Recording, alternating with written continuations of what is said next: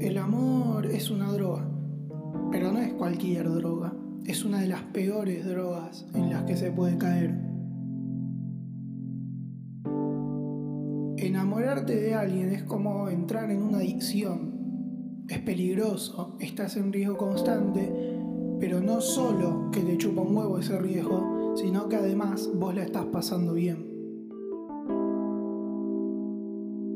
Se abren varias posibilidades una vez que caes.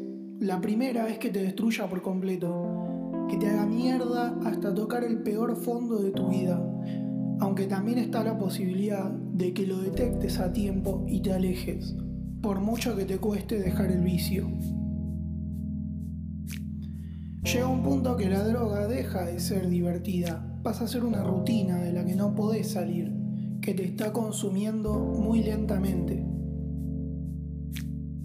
También están esos casos en los que la droga te hace bien porque capaz tenías algún problema y te cayó como un regalo del cielo, como si fuese, no sé, la marihuana medicinal o la morfina.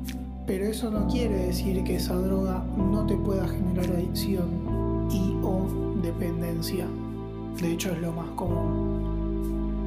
Pero volviendo a las drogas malas de base, lo peor es cuando después de una larga lucha, lográs salir y de la nada, un día volvés a caer como un gil y tirás todo tu esfuerzo a la basura. Pero vos sos feliz y la decisión final la vas a seguir tomando vos.